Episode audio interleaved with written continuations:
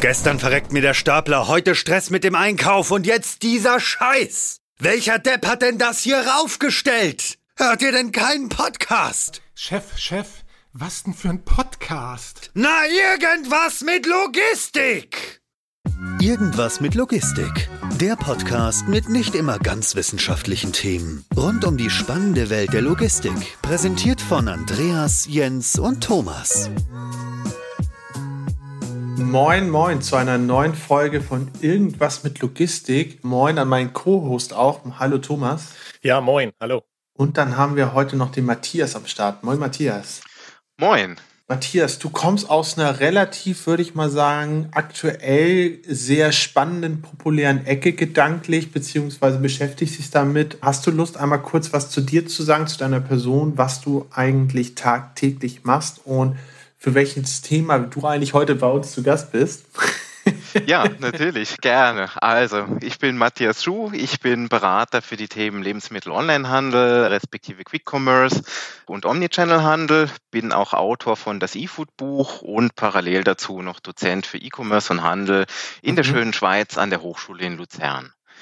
Ja, eigentlich bin ich so seit, sagen wir mal, grob einer Dekade in Handel, E-Commerce und Beratung tätig und da auch relativ stark bei allem, was das Thema ja, Strategie und auch so ein bisschen Fulfillment angeht. Wenn du sagst, du bist schon relativ lange, ich glaube zehn Jahre waren das, im mhm. Bereich E-Com-Handel tätig, warum dann jetzt noch einmal das heimische Gefilde irgendwo verlassen und anfangen, ähm, auch noch Grocery bzw. E-Food sich damit zu beschäftigen? Wie kommt da deine Motivation her? Also die Passion für E-Food war eigentlich schon relativ lange bei mir da. Also ich habe auch zwei Jahre lang in dem Bereich gearbeitet, äh, damals noch bei Coop Home, heute Coop CH, äh, habe das ganze Thema durch die komplette Prozesskette mit durchbetreut, war auch dort an einem großen Shop Relaunch beteiligt und ja, die Passion hat sich dafür eigentlich gehalten und jetzt mit Corona ist das Ganze natürlich dann noch einmal richtig geboomt im Dachraum. Magst du, ich glaube in der Uni macht man das ja auch, magst du noch einmal eine kurze Begriffserklärung vorab schicken. Ähm, du hast schon das Thema Omnichannel fallen gelassen, das Thema E-Food fallen gelassen, Quick Commerce fallen gelassen. Kannst du vielleicht so einen ganz, ganz kurzen Rundumblick geben, was eigentlich diese Art von ja, Geschäftsvorfällen charakterisiert und worum es sich dabei eigentlich handelt? Ja, gerne. Also wenn wir mal so eine kurze Begriffsdefinition machen wollen, also E-Food so als Klammer, also E-Food ist eigentlich nichts anderes als der Verkauf von Lebensmitteln übers Internet. Also da gibt's eigentlich dann drei relativ große Bereiche. Das eine ist der klassische Online-Supermarkt, was meistens auch also von Omnichannel-Playern dann gespielt wird, wie beispielsweise der Rewe oder auch einer Edeka.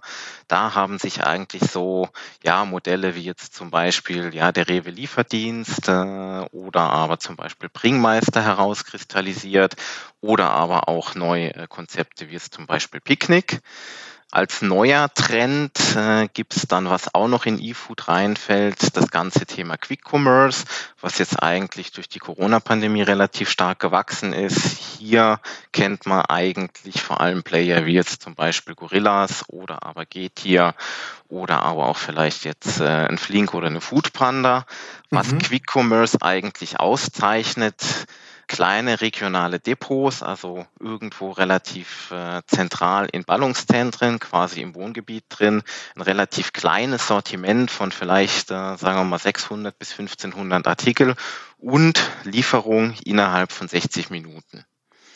Das ist natürlich was, was die ganzen großen traditionellen Supermärkte, die online sind, eigentlich jetzt nicht machen. Da war eigentlich, muss man auch sagen, bis vor Corona hin der Trend, ja, meistens eher irgendwie eine Lieferzeit von, sagen wir mal, äh, am nächsten Tag oder vielleicht auch zwei Tage später. Vielleicht jetzt mit Corona ist man auch schon äh, bei Lieferung am gleichen Tag, allerdings die Vorlaufzeit ist da ganz eine andere, aufgrund der ganzen Strukturen, die dahinter stehen. Mhm. Zwei Fragen dazu. Ähm, die erste Frage betrifft halt die herkömmlichen Lieferdienste E-Food-mäßig. Also da es aufgezählt wie Rewe und Bringmeister und hast dann aber auch dann den Namen Picknick genannt, der ja auch ähm, relativ bekannt ist mittlerweile in der Branche. Und hast gesagt, die haben eine neue Art von Lieferdienst. Da wäre die Frage, was machen die neu, was machen die anders als Rewe und so weiter. Und dann andere Frage, was den Quick-Commerce-Bereich angeht ist eigentlich so, was ich äh, bislang so gehört habe, du hast gesagt 60 Minuten Auslieferung, dass sie sogar noch viel schneller werden äh, oder sind, dass sie deutlich weniger als 60 Minuten Auslieferungen haben. Also was Picknick eigentlich anders macht als die anderen, ja. also das Thema Lieferzeitfenster gibt es eigentlich bei allen traditionellen Supermarktplayern, die auch online sind oder Omnichannel machen. Ja. Bei Picknick ist es allerdings so, ich kann mir jetzt quasi dann nicht eine Reihe von angezeigten Tagen und kann mir an diesen Tagen verschiedene Slots aussuchen, sondern Picknick geht wirklich hin und sagt, hier, lieber Kunde, du hast jetzt Tag 1, 2, 3. Ich liefere dir jeweils an diesem einen Tag zu Uhrzeit X. Das heißt also, die Anzahl der Slots ist viel, viel geringer und dadurch kann natürlich Picknick in einem Quartier oder jetzt in, in so einem Kiez, wie Sie es nennen, wo Sie unterwegs sind, natürlich dann die Routenplanung viel, viel effizienter auch gestalten. Der Kunde hat dafür allerdings dann weniger Auswahlmöglichkeiten. Ja, okay, und bei Rewe, da kann man sich dann Liefertag und so weiter aussuchen. Genau, also bei Rewe okay. oder auch bei mhm. Bringmeister habe ich halt eben viel, viel mehr Slots an einem Tag und ja, bei Picknick habe ich pro Tag tatsächlich nur einen Slot. Hm. Ist es denn aber gerade darüber dann das Thema, beziehungsweise ist das dann eigentlich der große Unterschied auch zwischen zwei Systemen, wo das eine möglicherweise zukünftig auch ähm, finanziell tragfähig und interessant ist und das andere vielleicht nicht?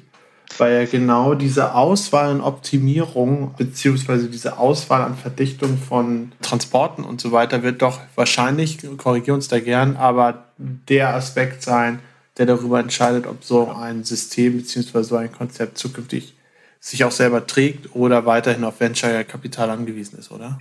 Ja, das Ganze ist natürlich schon eine Effizienzfrage. Also was Picknick natürlich durch dieses System machen kann. Einerseits äh, eine bessere Routenoptimierung und andererseits die Dropdichte ist natürlich dann pro Route wirklich dann höher, weil man dann natürlich versucht, im gleichen Quartier unterwegs zu sein und da natürlich mhm. dann innerhalb von einem begrenzten Radius dann natürlich mehr Stops hinzubekommen. Magst du vielleicht in dem Kontext einmal definieren, was ist genau deine beratende Tätigkeit dann dabei, beziehungsweise wo kommst du dann bei der ganzen Geschichte ins Spiel, wenn es da aktuell ein paar definierte Player gibt, die sozusagen ein bisschen auch gerade den Weg beziehungsweise die Rahmenbedingungen ja, abstecken, ein bisschen Rahmenbedingungen auch schaffen.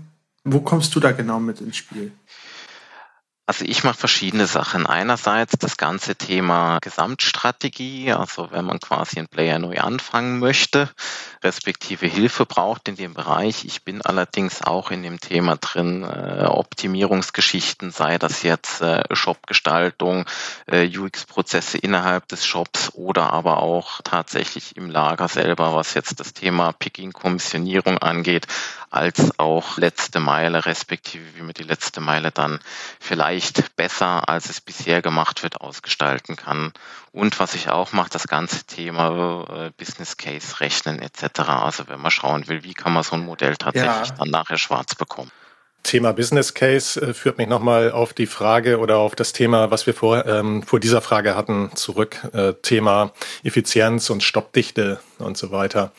Da habe ich mal, ähm, auch gerade in diesem Zusammenhang, habe ich mal gehört oder auch gelesen, vielmehr in einem, ich glaube beim Handelsblatt oder sowas war das ein ziemlich ausführlicher Bericht, dass gerade auch solche Quick-Commerce-Unternehmen wie Gorillas und so weiter aufgrund ihrer geringen Lieferzeit, also die ja, was ich vorhin ja schon sagte, eigentlich deutlich weniger als 60 Minuten beträgt, weil sie ja auch innerhalb eines sehr kleinen Liefergebiets ausliefern, aber trotzdem ja auch eine relativ geringe Anzahl äh, Lieferungen pro Stunde haben, also eine sehr ja, im Prinzip ja auch sehr geringe Stoppdichte und so weiter, dass sie eigentlich gar nicht so richtig effizient dadurch arbeiten können. Wie siehst du das? Ist das nicht eigentlich ein Riesenproblem? Ist, äh, entsteht da nicht eigentlich auch eine Riesenblase irgendwo?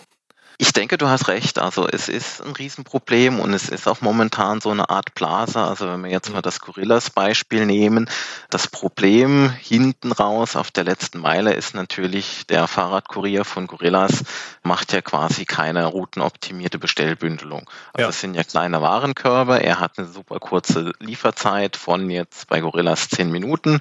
Food Panda wirbt ja damit, dass sie das Ganze sogar in sieben Minuten schaffen wollen. Und das Problem ist wirklich, ich mache dann natürlich natürlich als Fahrradkurier eins zu eins Fahrten. Das heißt, ich liefere ja. die Bestellung aus, fahre wieder zurück Und im Schnitt, also wenn der Fahrradkurier wirklich schnell sein sollte, in der Regel schafft er vielleicht maximal, na, sagen wir mal, vier Bestellungen in der Stunde. Ja, also das, das kann sich doch gar nicht rechnen. Also, weil wenn ich auch an die Lieferdienste von früher noch denke, die, weiß ich, vor zehn Jahren oder so noch durch die Innenstädte gefegt sind und haben Post ausgetragen und so, äh, also irgendwelche Postdienste übernommen haben, die sind ja auch alle weg. Und jetzt soll das auf einmal im Thema E-Food oder E-Grocery soll das auf einmal funktionieren. Also verstehe ich irgendwie irgendwie nicht so richtig. Also gerade wenn wir jetzt bei diesem Thema Quick Commerce bleiben, also jetzt mit dieser superschnellen Lieferung, also per Definition ist Quick Commerce ja eigentlich alles, was innerhalb von 60 Minuten liefert. Ja. Ich sage mal jetzt das, was Gorillas jetzt gemacht hat oder Flink oder jetzt natürlich auch Foodpanda mit diesen sieben Minuten, das ist ja schon ja so eine Art Perversierung der Lieferzeit. Ja ist natürlich für den Kunden, also gerade wenn er jetzt irgendwie bequem und faul ist, äh, nicht vielleicht gerade äh, die zwei Stockwerke runterlaufen möchte und dann äh, 300 Meter dann bis zum nächsten Tankstellenshop, was ja so in etwa auch das Sortiment ist, was diese ganzen Quick-Commerce-Lieferdienste haben. Ja, es ist natürlich dann schon ein Problem, wie man das Ganze dann prozesskostenmäßig dann noch abdecken möchte. Ne? Und ich gehe mal davon aus, dass es jetzt nach dieser Expansionsschlacht mit viel Investorenkapital, die ja im deutschen Markt auch derzeit mächtig tobt, dass es da wahrscheinlich in dem Jahr anderthalb, also einerseits wird es zu Konsolidierungen kommen, was die Anbieteranzahl angeht. Also ich denke mal, es ist eigentlich genau das, was wir auch im Restaurant-Delivery-Bereich gesehen haben, dass es da zu relativ vielen Übernahmen kommen wird. Und andererseits gehe ich auch davon aus, dass sich quasi diese zehn Minuten auch wieder verschieben werden. Das heißt quasi, ja die Zeit zwischen Bestelleingang und bis der Kunde tatsächlich die Bestellung hat, wird länger werden. Also ich denke mal, dass wir da wahrscheinlich eher tatsächlich Richtung doch 30 bis 45 Minuten gehen werden, mittelfristig respektive das dann auch zugunsten von einem größeren Sortiment geschehen wird. Das Interessante ist ja, was du gerade auch gesagt hast, als Vergleich, auch das ist in dieser, in diesem Beitrag, den du ja auch angesprochen hast von Thomas, äh, Thomas vom, vom Handelsblatt mit aufgeführt, ja. äh, dieser Vergleich zum klassischen äh, Essensbestellen. Ne? Ich finde es auch, irgendwie ist es doch auch merkwürdig, wie ist deine Meinung dazu, Matthias, aber dass man bereit ist, irgendwie äh, 60 bis 90 Minuten auf seine Nudeln zu warten, obwohl man ja Hunger hat, sonst würde man jetzt gerade in diesem Moment ja nicht bestellen. Das ist ja nichts, was man auf Vorrat bestellt, mhm. sondern wirklich, wenn der Bedarf wirklich akut ist, ich habe Hunger. Warum ist man eigentlich damit zufrieden, dass das 60, 90 Minuten dauert und fährt nicht selber zum Abholen? Ja. Meistens 10 Meter entferntes Restaurant, braucht aber auf einmal beziehungsweise feiert es als neue Revolution, wenn man sich eine Banane oder eine Tüte Chips innerhalb von 10 Minuten schicken kann, lassen kann. Zumal die Pizza auch noch möglichst warm ankommen soll. Also die sollte eigentlich in 10 Minuten da sein und nicht die kalte Banane. Ja, wobei, da sind ja bei den 60, 90 Minuten, Minuten ja. beim Essen bestellen, das ist ja nicht die Lieferzeit. Ne? Nee, das ist, ist ja auch, klar, weil die muss das ja auch gekocht werden. und und Touren machen und meistens, wenn da wenig los ist, kriegst du sowas ja auch in 20 Minuten oder 25 Minuten. Aber gerade wenn viel los ist, takten die das ja und ist doch irgendwie ein bisschen merkwürdig, oder wie siehst du das, Matthias? Ja, das ist so. Also es ist wirklich ein Konzept, was auf der Faulheit von uns Konsumenten tatsächlich dann fußt. Ne?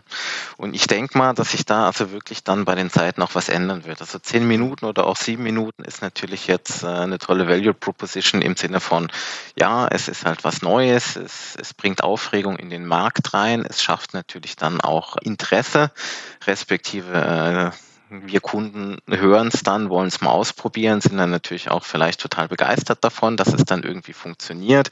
Gerade wenn man jetzt mal so an die Anfangszeit von Gorillas denkt oder äh, das, was man auf Social Media von begeisterten Gorillas-Nutzern gesehen hat, die im ersten Lockdown dann mal angefangen haben und das erste Mal Gorillas bestellt haben, das ist natürlich dann schon medial eine Riesenmaschinerie, die man damit dann, ich sag mal, mit relativ geringem Marketingbudget dann auch tatsächlich dann äh, lostreten kann. Mhm. Aber ich gehe da ja. wirklich davon aus, das wird nicht langfristig so bleiben. Also Nachhaltigkeitsaspekt im Sinne von Kosteneffizienz. Irgendwann wird auch das Thema Kosteneffizienz kommen und dann werden sich diese Zeiten auch wieder verschieben. Ja, Matthias, du hattest gerade nochmal auch das Thema angesprochen, dass der Markt ja momentan so ist, dass es halt mehr dahin geht, die ganzen Unternehmen wie Gorillas, Flink und so weiter, wen es da noch alles so gibt, steigen halt stark in den Markt ein und ähm, überbieten sich immer mehr mit den Lieferzeiten und so weiter oder unterbieten sich eigentlich eher mehr. Ist es denn auch da eigentlich so, weil ich habe auch mal auch da wiederum gelesen oder gehört, dass auch die Verluste dieser Unternehmen ja auch relativ hoch sind und so. Und aber ist es dann da so, dass es irgendwann mal zu einer Marktbereinigung kommen wird und dass es dann so nach dem Motto ist, ähm, schneller frisst langsam sozusagen. Also ich muss jetzt schnell reingehen in den Markt, damit ich äh, Position erlange, damit ich First Player bin und die anderen nicht mehr nachziehen können. Ist das so zu beobachten oder ähm, wird es da eventuell äh, noch zu einem kompletten Umbruch kommen? Also das ist tatsächlich zu beobachten. Also was ja quasi diesen Markt charakterisiert, das Ganze ist ein The Winner Takes It Most Markt. Das heißt, es wird wahrscheinlich, denke ich, letztendlich wahrscheinlich einen großen internationalen Player geben oder zumindest einen großen nationalen Player, der dann quasi der Marktführer ist in diesen verschiedenen Gebieten, der dann auch einen großen Marktanteil in der jeweiligen Stadt hat. Und ich gehe davon aus, es wird wahrscheinlich noch pro Stadt einen zweiten Player geben, der sich dann etwas abhebt mit einem anderen Sortiment, der wahrscheinlich mehr tatsächlich auf lokale Produzenten auch noch eingeht etc. Und jetzt der Hintergrund vor dieser ganzen Expansionsstrategie, den man jetzt sowohl bei Gorilla als, als auch Flink relativ gut beobachten kann. Da geht es tatsächlich darum, jetzt den Markt zu besetzen, respektive einzelne Städte zu besetzen. Weil, wenn natürlich die Stadt unbesetzt ist, kann ich mir natürlich dann, wenn ich der Erste bin in dieser Stadt, schon mal relativ günstig und ohne Wettbewerb dann relevanten Kundenstamm sichern. Und äh, im E-Food, wo ja Quick Commerce auch reingehört, sagt man normalerweise so, wenn der Kunde eigentlich so fünf bis sechs Mal bei mir bestellt hat, habe ich einen impliziten Login-Effekt geschaffen und der bestellt mit großer Wahrscheinlichkeit auch weiter, weil er mein System mhm. kennt, weil er weiß, wie mein Shop funktioniert oder meine O-Mobile-App, weil er dann tatsächlich auch vielleicht die Produkte kennt, weil er weiß, ja, die Lieferung funktioniert und die Wahrscheinlichkeit, dass er dann tatsächlich zum Wettbewerber wechselt, ist relativ gering. Ja, ja. Wie ist denn das? Ähm, wir haben jetzt ja ein bisschen über das grundlegende Konstrukt beziehungsweise auch das grundlegende Geschäftsmodell, die Hindernisse darin gesprochen. Was gibt es denn beispielsweise für Alternativen? Also können gerade Quick-Commerce-Händler auch dann irgendwann darüber gehen zu sagen, das Geld be äh, beziehen sie gar nicht, beziehungsweise den Umsatz gar nicht mehr dadurch, dass sie irgendwo durch eine gewisse Stoppdichte oder durch eine gewisse Kostensteigerung ähm, den Rohertrag erhöhen, sondern beispielsweise dadurch, dass sie die Produktplacements verkaufen, weil ein gewisser Aspekt ist ja, dass du beispielsweise bei jemandem wie Gorillas weniger Weinauswahl hast, ja, wie bei einem Edeka oder auch weniger Nutella-Auswahl und so weiter. Willst du ja auch gar nicht haben, dass du dich dadurch durch Seite um Seite scrollst, wenn du von so einem klassischen Lebensmittelhandel das ganze Sortiment dort positionieren würdest. Es ist beispielsweise dann so, dass wenn du verhandelst mit den entsprechenden Lebensmittelbrands, zu sagen, okay, ich nehme jetzt deine Chipsorte Paprika, Dafür hat, haben all deine Konkurrenten nicht die Möglichkeit, diese Paprika-Chips bei uns zu platzieren. Und das heißt, jeder, der jemals Bock bei uns hat, äh, Paprika-Chips zu kaufen, wird immer euer haben. Ist euch das nicht ein bisschen mehr wert als äh, eine gute Platzierung bei einem Edeka im Supermarkt? Ist das vielleicht äh, ein alternatives Geschäftsmodell bei solchen Quick-Commerce-Ansätzen? Also das ist ein guter Punkt, was du gerade angesprochen hast. Ich denke, das ist auf jeden Fall ein Riesenthema, was bis jetzt eigentlich noch gar nicht wirklich ausgenutzt wurde und was auf jeden Fall kommen wird. Also das ganze Thema ja. Product Placement, Werbemonetarisierung, das kommt auf jeden Fall, denke ich. Und da ist auch ein Riesenmarkt dahinter. Also das Ganze kennt man ja aus dem traditionellen Lebensmitteleinzelhandel von früher noch, äh, offline mit diesen Werbeblättchen, die dann jeden, wann war es, Freitags oder Samstags dann im Briefkasten gelandet sind. Quasi das Aktionen-Angebotsblättchen. Und wenn man natürlich als Hersteller in dieses Angebotsblättchen rein wollte, hat man natürlich dem Händler dann auch einen gewissen Werbekostenzuschuss gezahlt. Und je größer das Produkt da natürlich dann präsentiert wurde oder wenn es dann vorne außen drauf war, war es natürlich teurer. Und ich denke mal genau dieses Instrumentarium wird jetzt auch nach und nach in das Quick-Commerce-Thema rein übertragen. Und ich denke mal, mit der Werbemonetarisierung kann man hier auch einen riesen Batzen Geld tatsächlich machen, was dann natürlich auch recht stark zum Umsatz beitragen. Die Werbemonetarisierung kann ja auch dann in, für die Unternehmen oder Händler sinnvoll sein, die sich irgendwo auch innerhalb dieses Kiez sozusagen befinden. Also wenn ich jetzt mal, nehme ich jetzt mal hier Hamburg, Hamburg-Eppendorf, da gibt es ja sehr viele ähm, Händler, da gibt es den kleinen Edeka-Markt, den kleinen Gemüsehändler und was weiß ich, den Händler, der Essigöl und sonst was anbietet. Und ähm, da gibt es doch auch mittlerweile Konzepte, also die jetzt nicht unbedingt Gorillas heißen, aber die andere Anbieter, die auch so ein bisschen aus dem Boden schießen, die dann hauptsächlich das Produktsortiment dieser Unternehmen anbietet, um dann auch gerade den stationären Handel damit ja auch zu stärken. Und das wäre dann ja auch so eine Art Werbemonetarisierung das geht natürlich auch in diese Richtung rein. Ja. Also gerade wenn du jetzt sagst Hamburg und jetzt eher den Händler um die Ecke da noch irgendwie reinbringen oder vielleicht auch den Supermarkt um die Ecke. Also in Hamburg und Berlin und jetzt glaube ich neu seit, ich glaube letzter Woche in Köln gibt's hier Pringu. Also Pringu fällt auch noch in das Konzept Quick Commerce rein, dass sie innerhalb von 45 Minuten liefern, was Pringu allerdings anders macht. Sie kommissionieren nicht aus ihrem eigenen kleinen Dark Store raus, sondern ja. sie arbeiten mit, mit Partnern zusammen. Also so ein bisschen Asset-Light-Konzept, wie das auch GetNow mal gemacht hat früher mit der Metro zusammen, respektive wie das ganze Instacart in den USA auch relativ gut und erfolgreich betreibt. Man hat kein eigenes Lager, man hat natürlich ja. dann auch kein Warenrisiko. Der Kunde kann über die App bestellen, der quasi Plattformdienstleister, also in diesem Fall Pringu, kommissioniert das Ganze dann zusammen und es wird dann von dort aus dann ausgeliefert zum Kunden. Mhm. Das ist natürlich dann auch gerade für einen stationären Handel, der vielleicht jetzt das Thema E-Commerce selber machen bisher gescheut hat, eine gute Möglichkeit, trotzdem da in dem Bereich dann Fuß zu fassen. Ich meine, man kann das Ganze ja auch dann noch ein bisschen ausweiten, indem man nicht nur die Lebensmittel, also stationären Lebensmittelhandel einbezieht, sondern auch den Buchhandel, den, was weiß ich, Fahrradhändler oder wen es da auch immer noch gibt und so, weil ich vielleicht auch gerade da irgendetwas brauche, um dann auch auch da wiederum vielleicht die Stoppdichte und so weiter zu erhöhen. Das würde, würde sich ja auch super anbieten. Oder machen die das sowieso schon eigentlich? Das weiß ich jetzt gerade aktuell gar nicht so genau.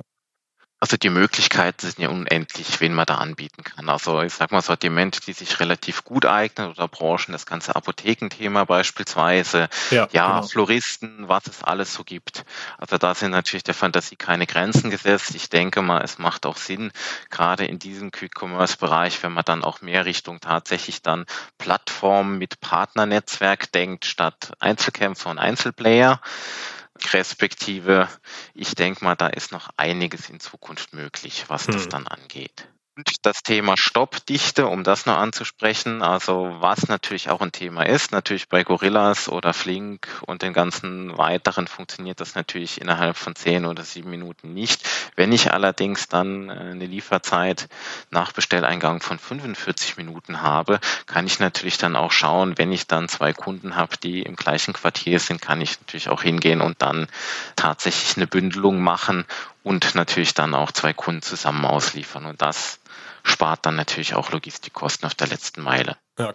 Siehst du denn aus deiner Warte, aus deiner Sichtweise in diesem gesamten Kosmos, gerade auch im Quick-Commerce-Bereich, jemanden, der besonders gut ist von den aktuellen Playern? Ich finde es nämlich ganz persönlich sehr schwer. Ähm, du hast ja vorhin auch schon ein bisschen Name-Dropping betrieben, wer da so alles unterwegs ist, dort eigentlich einen Unterschied zu merken ja, beziehungsweise generell zu verstehen, was jetzt eigentlich deren große Vorteile gegenüber äh, ähnlichen Konzepten ist. Hast du da vielleicht einen Tipp, welche Firma etwas besonders gut macht in diesem Kontext? Also die Value Proposition ist eigentlich durch die Bank weg bei allen Playern, die jetzt in zehn Minuten liefern, relativ wischiwaschi, muss man sagen. Also es gibt hier keine mhm. wirkliche Abgrenzung. Es sind ungefähr ähnliche Sortimente. Meistens fokussiert man sich natürlich dann auch auf die Markenartikel, weil dadurch habe ich natürlich auch eine höhere Marge bei mir, als wenn ich jetzt äh, No-Name-Produkte drin hätte respektive gerade wenn man an das Thema Werbemonetarisierung denkt, kann man da natürlich dann auch strategisch, wenn man es eingeführt hat, was holen. Aber so eine wirkliche Abgrenzung sehe ich derzeit eigentlich nicht. Ich denke mal, die wird kommen noch. Also sie mhm. muss auch kommen, insbesondere wenn der Expansions- und Übernahmekampf irgendwann mal losgeht. Ja. Aber momentan sind wir da noch relativ auf der grünen Wiese unterwegs. Interessant, interessant. Also ist deiner Meinung nach, dass mehr oder minder aktuell dieselben Konzepte verpackt in unterschiedlichen Manteln. Würde ich so sagen, ja. Also es ist äh, relativ viel äh, Copy-Paste im Markt unterwegs derzeit. Und das, was du angegeben hast, dass gerade die von Interesse sein werden, die anfangen beispielsweise am stationären Handel mit als Lokalität oder auch als Lager einzubeziehen. Ist das etwas, wo du siehst, wo sich das im Quick-Commerce-Bereich generell hin entwickelt oder sind das auch nur Einzelne, die ja da so ein bisschen auch in die Richtung schnuppern? Ich denke mal, es werden eher Einzelne sein, da die Mehrheit wirklich Copy-Paste-mäßig unterwegs ist und versucht jetzt möglichst schnell zu expandieren. Also das sind ja auch die, die jetzt äh, die großen Investorengeldsummen bei sich haben und versuchen da wirklich dann den Markt so weit wie es geht aufzurollen, bevor der Verdrängungswettbewerb einsetzt. Die anderen, also gerade wenn wir uns im Beispiel von eben bleiben, also Pringu versucht da schon andere Richtungen einzuschlagen, respektive ich denke mal auch, dass es für dieses Konzept eine Nische geben wird, also quasi dieses Instacart-ähnliche Modell. Und was Pringu auch gerade ganz neu gemacht hat, was er jetzt die Woche noch zufällig entdeckt hatte, mit ihrer Köln-Expansion, sie sind jetzt auch hingegangen und sind quasi der Erste, der jetzt auch Discounter-Produkte eingebunden hat. Also sie kooperieren scheinbar in Köln jetzt mit mit, Penny zusammen und liefern dann tatsächlich aus diesem Discount-Bereich auch Artikel aus. Aber ist das ein Vorteil? Ist das ein Nachteil? Was ist die Idee dahinter? Also die Idee dahinter ist, glaube ich, dass man eine andere Zielgruppe anspricht und eine Nische versucht zu besetzen, die jetzt noch nicht besetzt ist. Also respektive, wenn man jetzt mal an den deutschen Lebensmittelmarkt denkt, also Discounter, die großen zusammen haben, glaube ich, einen Markteinteil von so rund 46 Prozent, was da natürlich schon eine Hausnummer ist. Also Discount ist ja im deutschen Lebensmittelhandel schon was, was die letzten Jahrzehnte doch recht stark dominiert hat. Also auch wenn man an diese ganzen Slogans wie jetzt Geiz ist geil etc. denkt und das ist bei vielen mhm. Verbrauchern dann auch noch in Köpfen drin. Mhm, okay, interessant. Also, dass man sozusagen ein gewisses Image besetzt dort, wo man sich dann gefühlt wiederfindet. Ich glaube, es ist halt eine Nische, die man versucht mitzunehmen. Und da diese Nische dann auch Richtung Discounter noch unbesetzt ist, respektive auch die Großen in der Branche, jetzt Aldi Lidl, zumindest im deutschen Markt noch gar nicht in die Richtung gehen, ist das, glaube ich, schon ein relativ cleverer Schachzug. Aber ist es nicht auch eventuell so? Ich meine, diese ganzen Lieferdienste wie, also die ganzen Quick-Commerce-Dienste sind natürlich auch so ein bisschen jetzt so in den letzten anderthalb Jahren, finde ich, äh, extrem hochgeschossen. Und gut, was war in den letzten anderthalb Jahren? Ähm, da hatten wir irgendwie was mit einer Pandemie zu tun und äh, die Menschen sind nicht rausgegangen, beziehungsweise wollten selber nicht einkaufen gehen und so weiter haben soziale Kontakte so, soweit es geht, äh, gemieden. Ist das nicht auch irgendwie dieser Situation sehr stark geschuldet und könnte es dann nicht auch so sein, wenn wir irgendwann mal eine sehr hohe Impfquote haben und so weiter und vielleicht dann auch wirklich mal irgendwann alles wieder sich irgendwo Richtung Normalität bewegt, dass dann auch gerade diese, ja, von dir angesprochene Faulheit der Menschen äh, quasi wieder sich aufhebt und die Leute dann doch sagen, ach komm, ich will doch raus, ich muss mich bewegen und ich will doch irgendwie selber mir das Gemüse anschauen, was ich kaufe. Ähm, ich habe ständig das Gefühl, ich kriege hier die C-Ware und so weiter und so fort. Kann das nicht auch eine Gefahr sein, dass es da wieder komplett in die andere Richtung geht? Ich denke nicht. Also Kontaktvermeidung war ja wirklich so ein neuer Trend jetzt, also nicht nur in Deutschland, sondern äh, in ganz Europa, was natürlich das ganze Quick-Commerce-Thema auch begünstigt hat. Die ganzen großen klassischen Online-Supermärkte waren, da ja E-Food vorher eher so ein wirkliches Nischenthema war, auch meistens relativ nah an der Kapazitätsgrenze des Möglichen schon vor der Pandemie. Das heißt, äh, man war natürlich dann äh, kapazitätsmäßig, sei es bezüglich Lagerfläche, sei es insbesondere hinsichtlich Auslieferfahrzeuge etc., kapazitätsmäßig natürlich gar nicht darauf vorbereitet. Und durch die Pandemie und durch diesen riesigen Schub, den es dann gegeben hat, haben sich die Verbraucher natürlich dann noch Umgehungslösungen gesucht. Und wenn sie natürlich dann bei einem neuen kleinen Quick E-Commerce-Player dann Ware bekommen haben, haben sie natürlich dann diesen Weg gewählt. Mhm. Was man auch sagen muss, gerade das Thema Frische, also das war ja in der Vergangenheit eigentlich relativ oft so das Thema schlechthin, respektiv das Killerkriterium, dass wirklich man gesagt hat, ja, die Kunden wollen ja die Ware anfassen, die Kunden wollen die Ware sehen, ja, äh, genau. sie haben Bedenken, was die Frische angeht. Da hat sich eigentlich auch gezeigt, ja, das ist eigentlich nicht mehr so das Thema und die Ware ist auch online frisch und hat eine entsprechende Qualität. Und dadurch, mhm. dass meistens ja bei den ganzen Online-Supermärkten, egal ob jetzt äh, klassischer Online-Supermarkt, bei den großen oder Quick-Commerce, die Ware auch einerseits natürlich in einem temperaturgeführten Lager liegt, statt bei Zimmertemperatur äh, im Volllicht dann im Supermarkt und dadurch, dass die Drehzahl auch relativ groß ist, ist die Ware tendenziell online sogar frischer als im stationären Laden. Hm.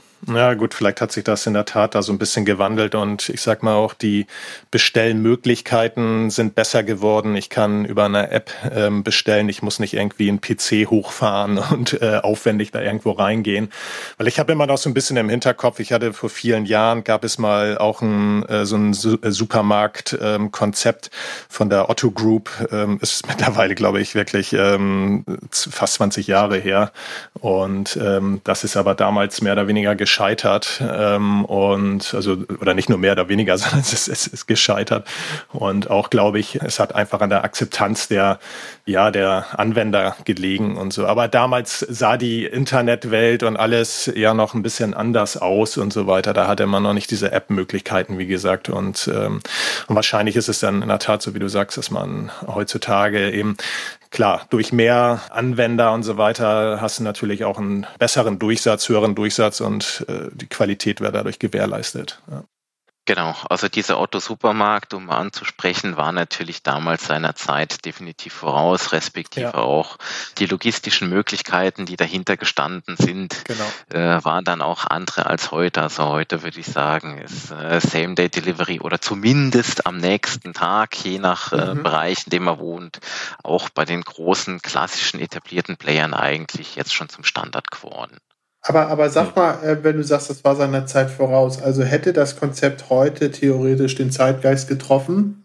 Ich denke ja. Also heute aufgezogen würde das funktionieren. Also es gibt hier relativ viele Player, äh, die dann wieder über die Wupper gegangen sind. Also es gab ja auch beim Thema Lebensmittel-Onlinehandel so Wellenbewegungen. Mhm. Angefangen hat das also der erste Player, zumindest der erste mir bekannte, war dann Webvan 1996 in den USA. Die sind ja dann äh, im Jahr 2000 dann über die Wupper gegangen, als die Dotcom-Blase geplatzt ist. Dann gibt's ja noch so klangvolle Namen. Ich glaube, Tegut hatte auch mal einen Supermarkt. Äh, wie gesagt, der Otto-Supermarkt. Was gab's noch? Emmas Enkel, Fruities gab's. Markant mhm. war auch mal vor, ich glaube, 15 Jahren auch mal in dem Bereich mhm. kurz mal tätig. Kaufland hat er auch mal was gemacht, hat dann kurz bevor Amazon Fresh dann in Deutschland eingestiegen ist, ich glaube ein oder zwei Monate vorher dann auch gesagt, sie steigen aus, weil sie der Meinung sind, das ganze Thema lohnt sich nicht. Ja. Und ja, eigentlich so der einzige jetzt in Deutschland, der wirklich den langen Atem hatte, das war natürlich Rewe dann.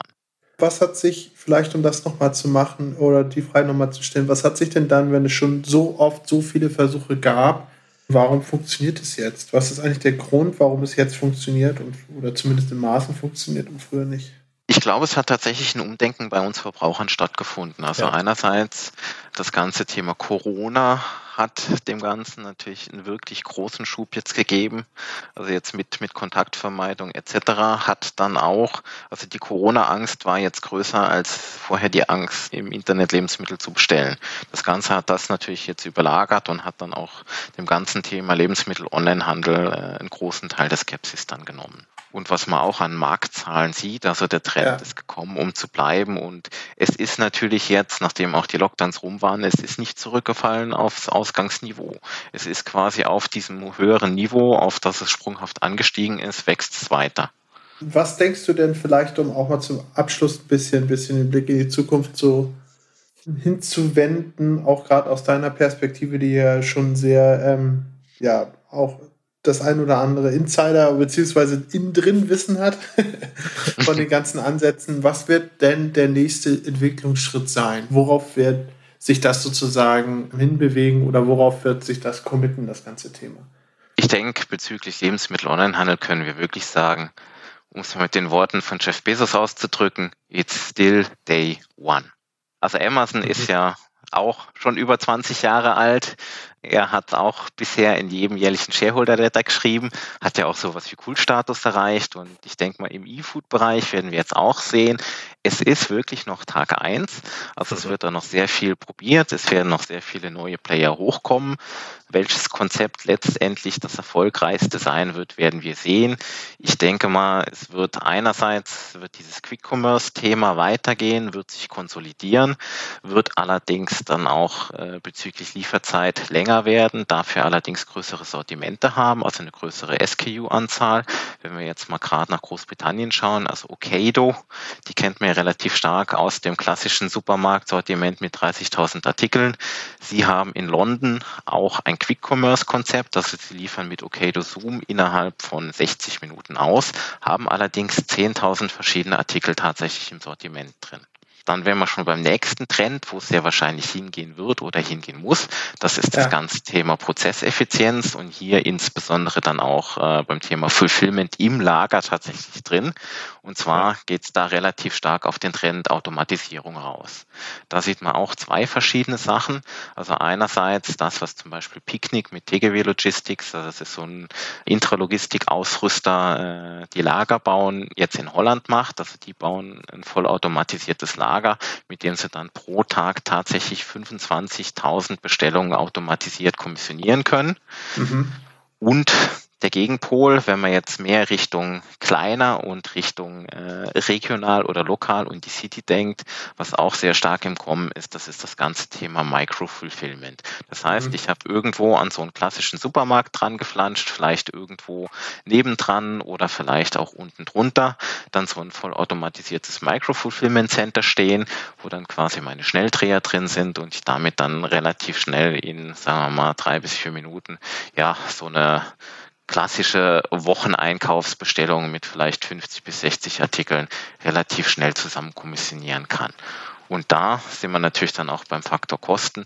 Und durch ja. diese Automatisierung habe ich natürlich dann eine brutale Kosteneffizienz beim Fulfillment. Interessant, aber wer ist denn in der Lage, vielleicht um der abschließenden Frage noch eine abschließende Frage hinterher zu tun, wenn jetzt gerade alle dabei sind, die theoretisch dafür prädestiniert werden, solche Konzepte einzuführen, ähm, vor allem ihre gesamte Venture-Kohle dafür verbrauchen, sehr massiv zu expandieren, sehr massiv äh, Räume zu erschließen, wer ist denn überhaupt dann in der Lage, solche Assets dann noch aufzubauen? Weil klar, du hast schon gesagt, äh, brutale Kosteneffizienz, aber im ersten Moment natürlich auch ein ganz anderes Invest als das und auch vor allem ein hartes Invest, ein festes Invest im Vergleich zu dem, wie äh, gerade diese ganzen ja, Mikrohubs-Leger, nenne ich es mal einfach, da einfach halt mhm. halber äh, äh, aktuell aussehen. Ne? Und, und desto mehr Städte du anbindest, wenn du da einen Systemswitch haben wirst oder brauchst, dann äh, wird es ja mit jeder angeschlossenen Stadt, mit jedem eroberten Markt, mit jedem eroberten Quartier nochmal schwieriger und teurer, diesen Effizienzstep zu machen. Genau, also ich denke mal, diese Quick-Commerce-Player, die werden definitiv nicht auf das Thema Automatisierung gehen. Also da geht es ja wirklich um kleine Sortimente, Schnelligkeit und man versucht das Ganze händisch mit Manpower abzudecken. Die großen Automatisierungs- Lösungen sind natürlich dann eher auch was für die etablierten Player, weil ich brauche natürlich, wenn ich jetzt zum Beispiel so ein vollautomatisiertes äh, Fulfillment Center hinstelle, wie das Picknick in den Niederlanden macht oder wie das ja auch die Rewe, ich glaube, wann war es 2018, Ende 2018 mit Scarlet One in Köln gemacht hat, da brauche ich natürlich auch eine gewisse Anzahl Bestellungen, um natürlich so ein Fulfillment Center dann auszulasten. Mhm. Das heißt, wir sind dann schon eher bei den größeren etablierten Playern, für die sich sowas dann wirklich dann in einem langfristigen Case durchaus lohnen kann. Die Micro-Fulfillment-Lösung könnte man jetzt auch für kleinere Player nehmen, also die ist dann natürlich auch deutlich kostengünstiger. Also ich glaube, Rewe hat damals äh, mal Zahlen genannt, dass Scarlett One so um die, ich glaube, 80 Millionen Euro gekostet hatte. Bei so einem Micro-Fulfillment-Center sind wir wahrscheinlich dann bei, sagen wir mal so, anderthalb bis zwei Millionen, wenn ich sowas hinstellen möchte. Der Vorteil oder der Charme mit diesen Micro-Fulfillment-Centern ist natürlich, ich kann natürlich auch ein Mischmodell machen, dass ich die Schnelldreher dann in diesem Micro-Fulfillment-Center an einem Store dran habe und die Langsamdreher natürlich dann einfach in Store kommissioniere und aus dem Store nehme und dann quasi einen Operations-Bereich habe, wo ich quasi diese beiden Teile der Bestellung dann zusammenführe. Mhm. Naja, so und Kooperationsmodelle. Ja. Ja, sehr interessant. Ja, Ja, also respektive, ich muss ja nicht mal kooperieren. Ich kann es ja auch, also wenn ich jetzt zum Beispiel ja an, an Edeka oder auch mhm. an Rewe denke, ich kann natürlich auch hingehen, sage, ich bin eigenständiger Edeka-Kaufmann, ich habe vielleicht irgendwie zehn Stores oder sowas in der Region, stelle da vielleicht an zwei Stores noch so ein Micro-Fulfillment Center dran und mache dann quasi dann in diesen zwei Läden mit dem Micro-Fulfillment Center jeweils dann ein Kommissionier-Mischmodell, nehme wirklich die Schnelldreher halt aus diesem Micro-Fulfillment Center Center raus. Und ansonsten so die Langsamdreher, tatsächlich läuft schnell einer durch den Markt und pickt die Sachen dann tatsächlich im Markt weil dadurch habe ich auch den Vorteil, dass ich den Kundenstrom im Markt tatsächlich nicht zu so sehr störe und ich glaube ja. eigentlich auch beim, sage ich mal, traditionellen Lebensmittel-Online-Handel sehr stark eigentlich an diese aufkommenden Mischmodelle, dass man wirklich ja. versucht dann so die Vorteile von beiden Welten eigentlich dann zu verbinden. Finde ich auch spannend, wird, wird interessant werden, wenn gerade auch neben entweder oder Konzepten auch Unkonzepte in einem Mischmodell das Licht der Welt erblicken. Aber ja, ähm, vielen Dank für den Ausblick. Auch vielen Dank für deine Einschätzung und deinen Beitrag zu dem Thema. Ähm, hat sehr viel Spaß gemacht. Ich glaube auch ja. sehr interessanter Einblick in ein Feld, wo man viel drüber hört, aber vielleicht äh, selten mit jemandem diskutieren kann, der oder die äh, etwas Erfahrung in dem Bereich auch mitbringt. Ja, vor allen Dingen auch die Neutralität mal mit reinbringt und so ja. weiter. Man nicht, äh, also das alles mal ein bisschen, vielleicht auch ein bisschen kritischer ja, bewertet. Ja. ja. in dem Sinne vielen Dank dafür und ich hoffe, äh, wir hören uns mal wieder. Bis dahin, ciao, ciao. Sehr gerne, danke, ciao. Tschüss.